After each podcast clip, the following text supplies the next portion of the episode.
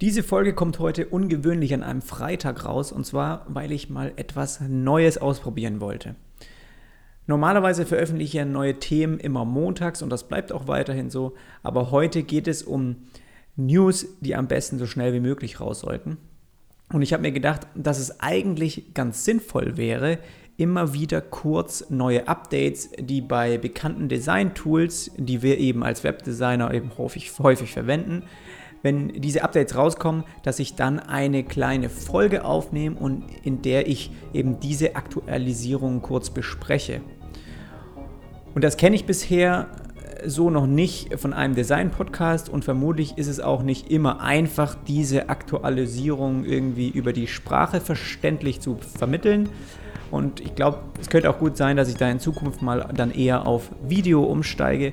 Aber jedenfalls würde ich mir selbst solche Infos als Podcast wünschen. Aber da es keiner macht, mache ich es einfach selbst.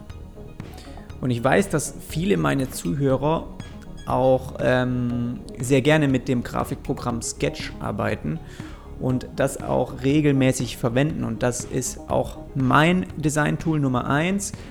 Und da gibt es eben immer wieder, äh, anders wie bei Photoshop, da als ich noch mit Photoshop gearbeitet habe, gab es eigentlich nie wirklich große Updates. Bei Sketches ist es etwas anders. Da äh, hauen die wirklich ähm, alle paar Monate größere Updates raus. Und ich dachte mir, ich kann das dann einfach kurz in einer neuen Episode zusammenfassen und somit sparst du dir Zeit und musst dir dann nicht die Mühe machen, erstmal alle neuen Funktionen in deinem Programm zu suchen.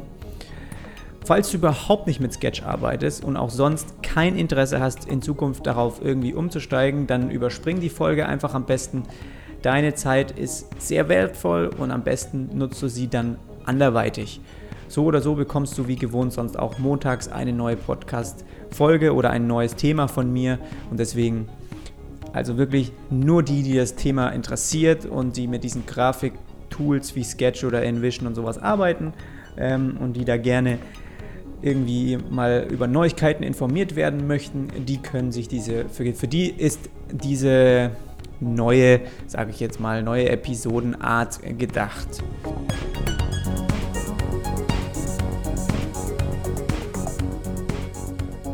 Vorab also ganz kurz. Ähm, InVision hat ein neues Update für ihr Craft Sketch Plugin rausgebracht.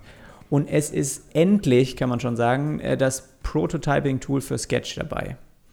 Und das heißt, ab jetzt kannst du deine Artboards miteinander verknüpfen und auch animieren. Und das alles direkt in Sketch.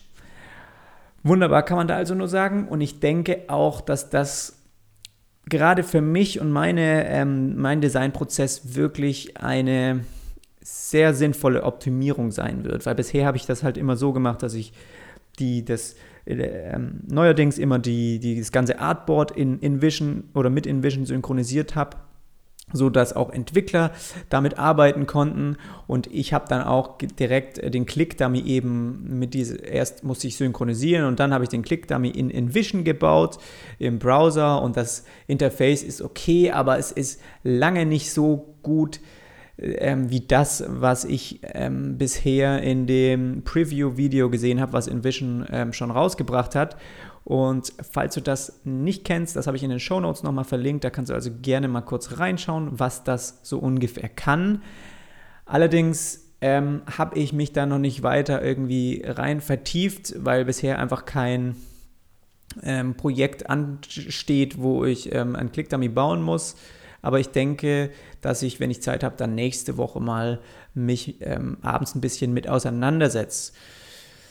So, allgemein zu den Sketch-Updates wollte ich auch noch kurz was sagen. Und zwar ist es bei mir jetzt das erste Jahr ähm, so, dass ich ähm, Sketch oder ich habe Sketch vor einem Jahr gekauft und ich wurde jetzt nicht automatisch informiert, meine Lizenz zu erweitern. Also jeder, der sich dazu entscheidet, eben mit Sketch zu arbeiten, mit dem, muss das Programm einmalig zahlen und kann es dann so lange verwenden, wie er möchte. Die Lizenz, die du dir kaufst, ist jedoch auf ein Jahr beschränkt, aber das beeinflusst sozusagen nur die Updates. Das heißt, sobald das Jahr rum ist, kannst du immer noch weiterhin Sketch benutzen, aber du bekommst keine neuen Funktionen mehr via Updates geschickt. So, das ist eigentlich, finde ich, ein sehr cooles System und ich musste sozusagen, ich habe ähm, eben irgendwo gelesen, ey, Sketch hat ein neues Update 44 rausgebracht und ich habe mich gewundert, warum das in meinem Programm noch nicht aufgepoppt ist. Und deswegen habe ich sozusagen dann direkt mal auf Aktualisieren geklickt und habe dann kam erst die Meldung, hey, du musst deine Lizenz erweitern. Ich weiß nicht, ob ich ob das noch kommen wäre oder ob ich da irgendwie zu, ähm, zu, zu ähm, ja, ob das irgendwie ein Fehler von denen ist, aber jedenfalls habe ich dann erneut direkt 76,47 Euro brutto gezahlt. Aber das mache ich natürlich gerne, weil ich damit wirklich sehr oft arbeite und ich finde, das ist auch ein Witz im Gegensatz zu dem, was du für die Adobe Suite zahlst. Und wenn du aus welchen Gründen auch immer also keine Updates brauchst, dann ist Sketch für dich wirklich ein einmaliger Preis und du kannst damit arbeiten, ähm, so lange und so viel du willst.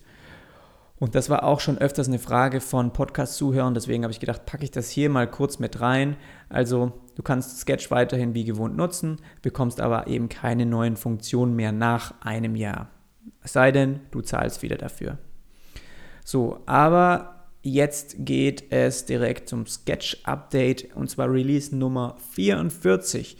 Und der Fokus lag diesmal auf den Sketch Artboards ähm, und die, den Support für fehlende Schriftarten, das Verkleinern oder ja, besser gesagt, die, die Größe von Elementen und Gruppen verändern und ein neues Feature für die Sketch Cloud. Und äh, fast vergessen, ah nee, habe ich gesagt, die Schriftarten, genau, die, die fehlen. Aber alles schön der Reihe nach, das äh, gehe ich jetzt einmal sozusagen durch, was mir dann einfach noch so dazu einfällt oder was sie da eben als Erneuerung ähm, hinzugefügt haben. Also, wir fangen an mit den Artboards. Das ist auf jeden Fall das, was ähm, am dominantesten an diesem Update ist. Und was ich bisher ähm, so rumgespielt habe, finde ich auch wirklich super. Also verbessert wurden die Artboard-Einstellungen zum einen. Und zwar, kennst du das ja, wenn du ein neues Artboard in Sketch erstellen willst, zum, mit dem Tastaturkurzbefehl A, dann siehst du ja rechts in der Leiste eigentlich diese ganzen äh, Device-Größen, die du bisher auswählen konntest.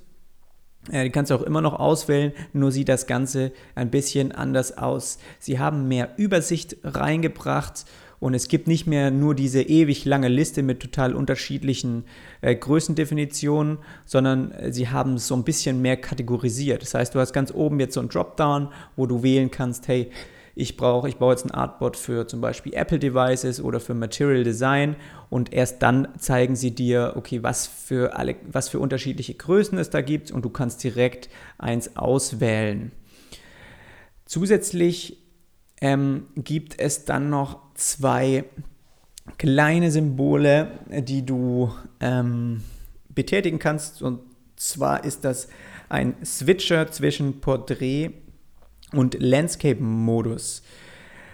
Und das wirkt sich dann direkt auch auf das Artboard aus. Das heißt, du markierst jetzt äh, ein schon angelegtes Artboard und dann siehst du rechts ähm, in den Einstellungen eben diesen Toggle. Und du kannst dann ähm, auch einstellen, wenn du, also sagen wir zum Beispiel mal, du hast ein iPhone Artboard ähm, erstellt, dann markierst du das und siehst direkt rechts in den Einstellungen ein, diesen, diesen Toggle und ähm, ähm, kannst sozusagen direkt ähm, auch einstellen, ob Inhalte sich automatisch anpassen sollen, wenn du eben von Porträt in Landscape-Modus wechselst.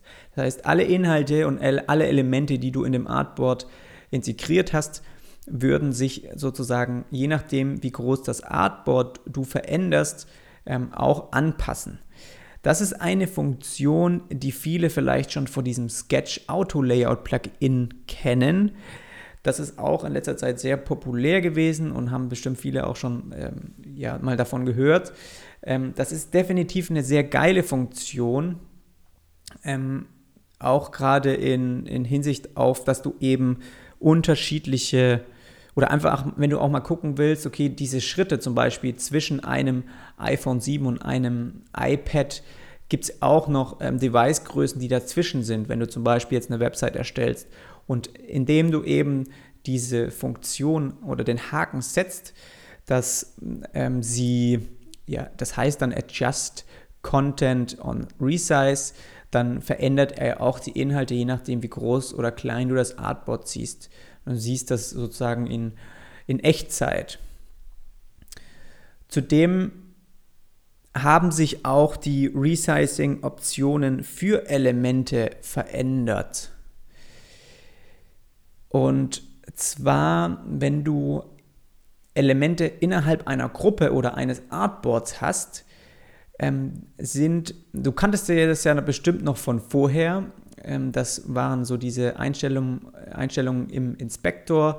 Da war so ein Dropdown-Menü, ja, wenn du zum Beispiel eine Gruppe erstellst von einer Hintergrundfläche und einem, einem Schriftebene, ähm, dann konntest du eben äh, in den Einstellungen ähm, auswählen, ob sie irgendwie, ob die Inhalte dann Float in Place oder Resize oder Pin to Corner war das, glaube ich. Also wirklich so eine nützliche Funktion, die vor allem in Bezug auf Nested Symbols verwendet wurde. Und dieses ganze Tool haben sie jetzt redesigned und auch neu überarbeitet. Ähm, das heißt, du kannst also jetzt Elemente direkt an eine Position pinnen und auch festlegen, ob die Höhe oder Breite eines Elements seine Größe behalten soll. Und das war vorher nicht möglich. Also hattest du zum Beispiel dass die, die, das Textfeld in der Gruppe ähm, eher in die Mitte geschoben und hast gesagt, okay, Pin to Corner, dann hat Sketch automatisch entschieden, ob es jetzt die rechte Seite, ob es mehr an der rechten Seite ist oder mehr an der linken Seite und deswegen dann bei Vergrößerung ähm, der Gruppe eben selbst entschieden, okay, wohin, ähm, wohin sich diese, dieses Element positionieren soll. Und das kannst du jetzt eben, das ist jetzt, wird jetzt nicht mehr erraten sozusagen, du kannst es jetzt selbst in die Hand nehmen und direkt entscheiden. Und auch diese Funktion ist etwas, das du vermutlich von dem Auto-Layout-Plugin kennst. Ähm, ja, die hatten diese ganzen Geschichten schon integriert und ich finde es auch ganz interessant, um jetzt mal so ein bisschen den Hintergrund äh, einfach sich mal zu schauen, okay, wann integriert Sketch selber eigentlich neue Funktionen oder besser gesagt übernimmt neue Funktionen, die bei Erweiterungen einfach mega gut ankommen. Und ich weiß, dass dieses Resizing, dass die Optionen ähm, einfach super sinnvolle Einstellungen sind, gerade auf Hinsicht wenn du, wenn es um responsive Design geht oder eben auch auf unterschiedliche Device-Größen ähm, zu bedienen oder zu gestalten, dann ist es sozusagen bisher immer ein Hindernis gewesen für alle, ein eigenes Artboard anzulegen. Und jetzt kannst du das eben ziemlich zügig ähm, verändern. Und ich denke, dass eben Sketch so oder so in den Gedanken schon in dieser Richtung entwickelt hat, aber eben dieses Auto-Layout-Plugin, Plugin, sagen wir mal, einfach zuerst da war und Sketch hat nun mal die Möglichkeit, was auch super cool ist, allen Entwicklern eben dieses, die, die, die Hintertür zu öffnen, eigene Programme dafür zu schreiben, eigene Erweiterungen. Und ja, das heißt jetzt ja auch nicht, dass wir das Auto-Layout-Plugin gar nicht mehr verwenden, weil wie du das vielleicht auch schon beobachtet hast, es gibt ähm, auch bei den Jungs schon einen nächsten Schritt. Also vermutlich ist das denen schon bewusst, wenn, wenn äh, Sketch jetzt ihre Funktionen quasi übernommen hat, weil mit ihrem Plugin ist es neuerdings kostenlos möglich, ähm, sein Artboard oder eher gesagt auch alle Artboards auch miteinander zu verlinken und sogar wirklich direkt als Website zu exportieren. Und das ist was, was in meinen Augen wirklich den nächsten Schritt zeigt. Und ich denke, dass sie, und da, da hauen die auch wirklich regelmäßig immer wieder Updates raus. Ich habe es einmal probiert und es hat nicht hundertprozentig geklappt. Ja, sah hier und da ein bisschen schräg aus und die, mit dem Button hat irgendwie was nicht gestimmt. Aber natürlich ist das ein Prozess, was die jetzt regelmäßig optimieren. Aber allein schon zu zeigen, okay, ich als Designer kann etwas gestalten und das per Mausklick, ja, direkt programmiert exportieren das ist wirklich so das, was ich mir immer schon vorgestellt habe, so vor Jahren schon äh, in Photoshop, wo ich mir gedacht habe, Alter, wäre das geil, warum, warum geht sowas eigentlich nicht? Und die ganzen Sketch-Dokumente sind eben so aufgebaut, dass du die, ich habe mich damit noch nicht auseinandergesetzt, aber du kannst, der Hintergrund ist eben so strukturiert, dass es wirklich einfach anscheinend ähm, gelesen werden kann oder ähm, verändert werden kann. Und es ist schon so eine Art äh, Webseitenstruktur, die du ähm, äh, quasi als Entwickler auch anpassen könntest. Und das ist wirklich ein interessanter nächster Schritt, den ich auch denke, den Sketch in Zukunft gerne gehen möchte. Also ich, ich glaube, denen ihre Vorstellung von ihrem Programm wäre schon auch ähm, per Mausklick sich einfach seine responsive Website äh, zu exportieren. Und ich denke, genauso will auch InVision in diesem Spiel ähm, gerne mitmischen. Aber wir werden sehen, wie lange das noch braucht, dass es wirklich dann was Sinnvolles ist.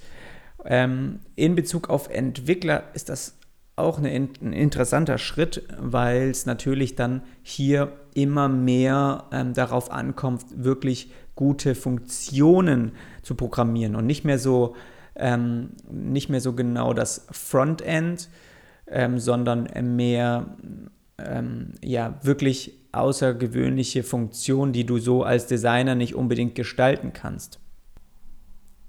Das nächste ist ähm, wo bin ich? Fehlende Schriftarten, die haben sie neu durchdacht. Und zwar, das ist etwas, das ist mir persönlich noch nie aufgefallen, aber wahrscheinlich liegt das daran, weil ich häufig mit eben Google Fonts arbeite und einfach so ein Dialogfeld ist mir noch nie aufgepoppt. Das kannte ich noch von InDesign früher, dass irgendwie habe ich ein Dokument geöffnet und dann kam eben was, hey, die Schriftarten konnten nicht gefunden werden und willst du die ersetzen? So, das gibt es jetzt auch in Sketch.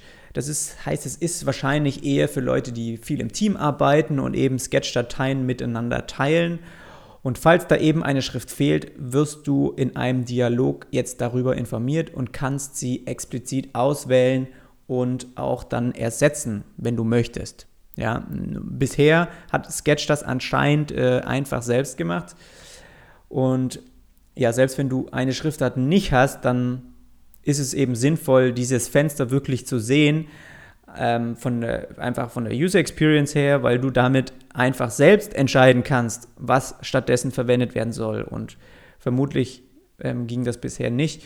Und ich, ja, wie gesagt, arbeite viel mit Google Fonts und mir kommt das dieses Problem taucht bei mir eigentlich nie auf, aber ich denke, gerade in Agenturen, wenn mehrere Designer zusammenarbeiten, ist es bestimmt anders und deswegen hier auch ein kleines Update von denen. Sieht auch sehr übersichtlich aus, dass du wirklich links ähm, die, die fehlende Schriftart hast und dann direkt in einem Dropdown auswählen kannst, ob sie ersetzt werden soll durch irgendeine andere Schrift und durch welchen Schriftschnitt oder nicht. Das nächste ist ähm, etwas mehr für die Icon-Designer wahrscheinlich, und zwar runde Ecken in den Pfadeinstellungen wurden verbessert. Und das verwende ich persönlich nicht so häufig, aber Sketch wird auch immer öfter von Icon-Designern und irgendwie Illustratoren und so eingesetzt. Und ich finde schon für das, was ich, wie ich das jetzt beurteilen kann, ich habe auch nie viel mit Illustrator gearbeitet, aber ich finde, dass die Pfadfunktionen in Sketch eigentlich auch relativ mächtig sind und definitiv leicht zu handhaben. Und für diese Art von Designer, also irgendwie die viel Icons und Symbole bauen, ist das also bestimmt eine hilfreiche Verbesserung. Aber ich kann dir jetzt nicht direkt sagen, inwieweit sich diese runden Ecken verbessert haben. Ähm, vielleicht schaust du dir das einfach selber in deinem Programm mal an. Dann haben sie noch ein dickes Update für ihre Cloud ähm, mit reingeschoben. Und zwar sind dort ab jetzt Kommentare möglich. Verwende ich persönlich auch nicht oft, ähm, da ich eher mit anderen Cloud-Anbietern arbeite. Aber ähm, ja, jeder hat die Möglichkeit, sein Layout in die Sketch Cloud hochzuladen und mit dem Kunden oder anderen Personen eben zu teilen. Und dafür braucht der Betrachter auch dann keinen Sketch-Account oder auch muss nicht für das Programm zahlen, sondern eben äh, bekommt den freigegebenen Link zugeschickt und kann ihn öffnen, so wie wir das ja auch von Dropbox kennen. Und wahrscheinlich kennst du von Dropbox auch diese Kommentarfunktion. Die ist dort schon länger integriert. Und ähm, ja, auch wenn ich zum Beispiel Layouts mit anderen teile oder eben online bespreche, dann ich verwende da meistens InVision und die haben eben auch schon eine sehr umfangreiche Kommentarfunktion integriert. Also für mich ist dieses ähm, Cloud-Update bei Sketch jetzt nicht so imposant, aber natürlich ist es auch hier interessant zu sehen, wohin Sketch mit diesem ganzen Cloud-Service geht. Und das müssen wir jetzt mal abwarten. Also das sind hier peu à peu kleine Funktionen, die Sie da hochladen. Ähm, ähm, mal schauen, wo es damit hingehen soll. So weitere kleine Verbesserungen waren noch ähm, zum Beispiel das iOS UI-Template hat ein Update bekommen und äh, das kennst du ja auch, wenn du jetzt Sketch öffnest und dann ein neues Dokument erstellst, kannst du auch aus Vorlagen schon wählen. Und da gibt es halt auch welche, die irgendwie schon alle Material Design Elemente enthalten oder iOS ähm, Design Elemente, dass du dir nicht selbst die alle nachbauen musst. Und das ist auch, also als kleiner Tipp, auch ein interessanter Weg, um mal reinzuschauen, ähm, um einfach zu, zu sehen, wie ähm, zum Beispiel die Jungs bei Sketch das aufbauen oder wie man zum Beispiel mit Nested Symbols oder mit Symbolen allgemein sinnvoll arbeiten kann. Also einfach mal dieses Template öffnen und so ein bisschen rumsuchen und rumgucken, wie eigentlich da dieses Dokument ähm, aufgebaut ist und auch wie Ebenen benannt sind oder die oder eben die Symbole. Also da sieht man eigentlich schon immer ganz gut, äh, welche Funktionen ähm, von Sketch auch dann intensiv genutzt wurden. Zudem gab es einen neuen Touchbar-Shortcut. Ähm, ja, das kann ich auch nicht sagen, ob das funktioniert oder nicht, weil ich habe immer noch mein MacBook von, ähm, ich glaube, Late, da muss man nachschauen. Ich muss mir eigentlich mal einen neuen kaufen, aber ich bin Puh, Ende 2013. Nach schau einer an. Da kann ich mir wirklich eigentlich jetzt ähm, demnächst mal irgendwie was Neues zulegen, aber für mich hat es bisher wirklich immer noch gut funktioniert. Ähm, ich fand auch das Update mit der Touchbar, das wäre auch für mich eigentlich ja nichts gewesen, was irgendwie so sinnvoll wahrscheinlich eingesetzt werden könnte, weil bei mir ist der Laptop immer angeschlossen an einen externen Bildschirm und der Laptop ist eigentlich äh, komplett immer zugeklappt. Das heißt, ich komme gar nicht an die Touchbar ran, sondern habe eine externe Tastatur vor mir und von dem her ist das ja, was ich finde das nett anzusehen und sicherlich, wenn ich ihn dann mal irgendwie im Wohnzimmer auf dem Schoß habe, würde es mir auch was helfen.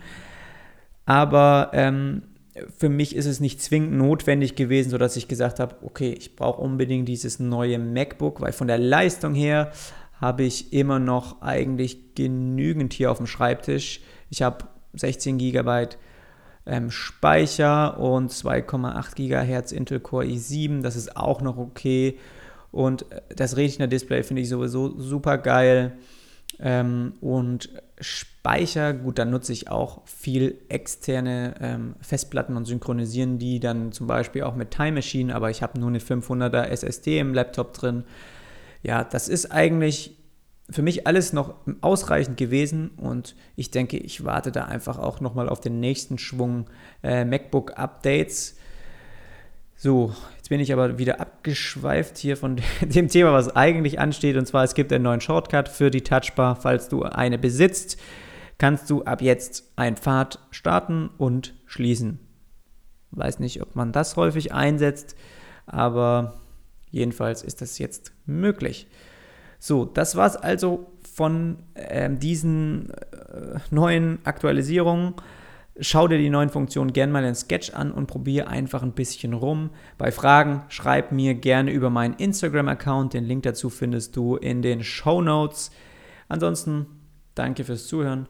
Tschüss und mach's gut.